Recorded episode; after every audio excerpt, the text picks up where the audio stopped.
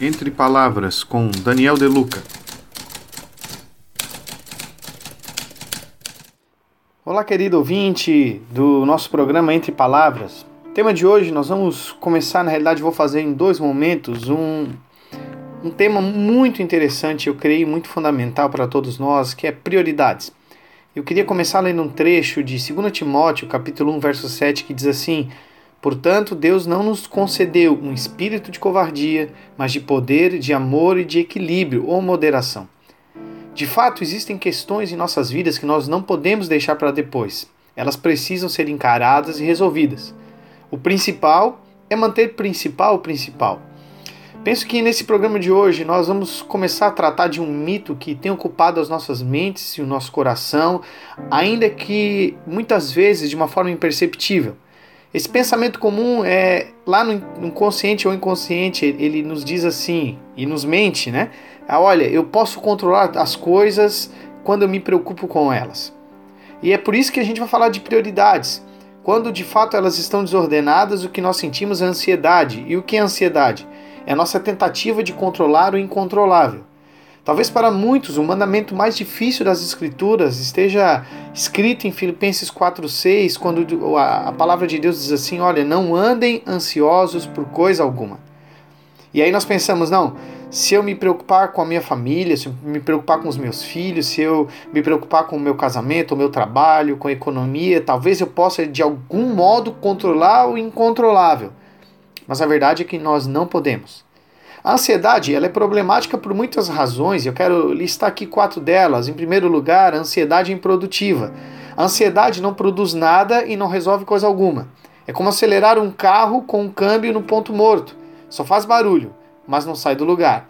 Ela não pode mudar o passado e a ansiedade também não pode alterar o futuro. Ela só serve para estragar o nosso presente. A ansiedade ela é irracional. Ela amplifica os nossos problemas, os fazendo maiores do que realmente são. Quanto mais pensamos a respeito de uma dificuldade, maior ela vai se tornando na nossa mente. A ansiedade é prejudicial.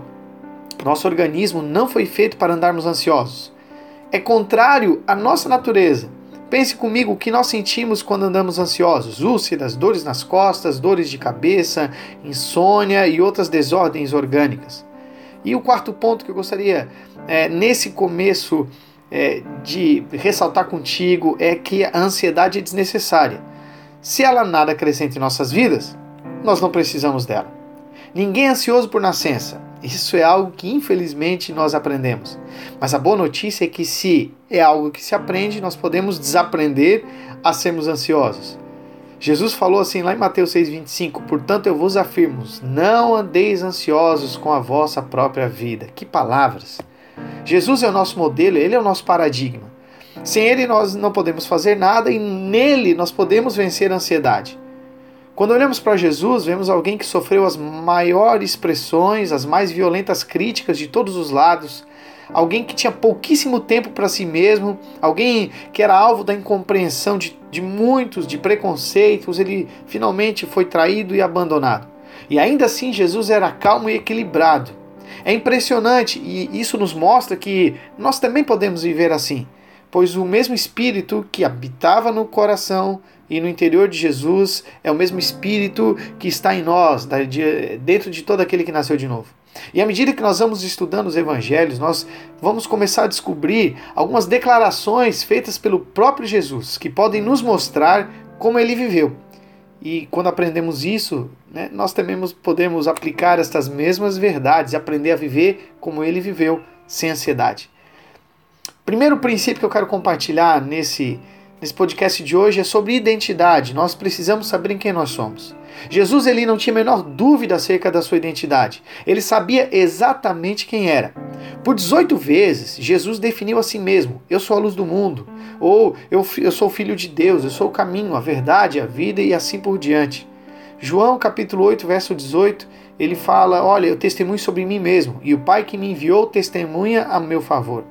Se nós não sabemos quem nós somos, se a questão da identidade em nós não é algo resolvido, as outras pessoas de algum modo vão determinar quem nós somos. Pense sobre isso. De algum modo, se não temos uma noção clara de quem nós somos, é, consciente ou não, as pessoas vão acabar nos colocando em uma caixa e procurar formatar quem nós somos. Só que nós não nascemos para viver e para sermos o que os outros pensam ou querem determinar que nós somos, mas por aquilo que é a nossa natureza conforme planejado por Deus. A base da vida cristã, de fato, é o relacionamento. Eu devo amar os outros como a mim mesmo. Ora, se eu não me amo, se não me conheço, como eu posso amar os outros? Pessoas, quando pessoas sentem-se assim, elas acabam sempre colocando a culpa das suas mazelas nos outros e às vezes até em Deus. Elas não param para reconhecer a si mesmas e como Deus as conhece.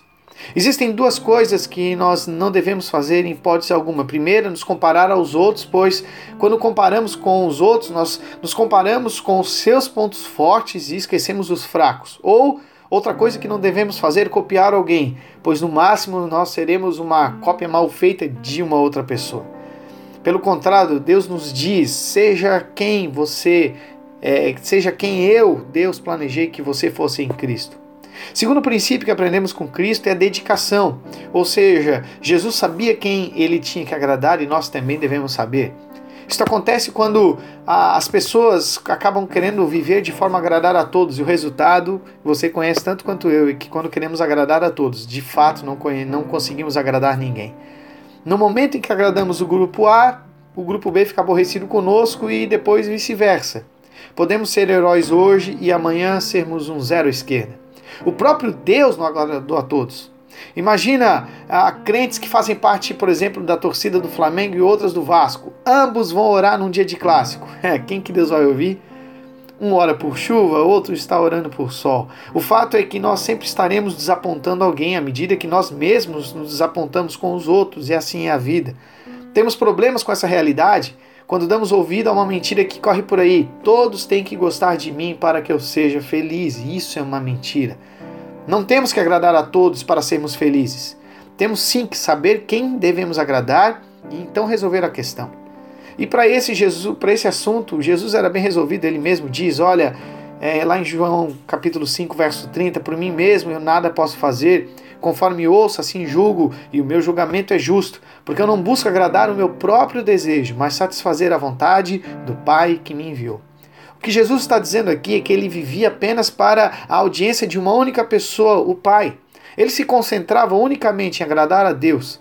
Isso traz algumas coisas e alguns desdobramentos interessantes. Em primeiro lugar, se eu faço o que Deus deseja, sempre será a coisa certa, não importa o que os outros pensem. em segundo lugar, isso torna a vida mais simples, pois eu tenho que agradar apenas uma única pessoa.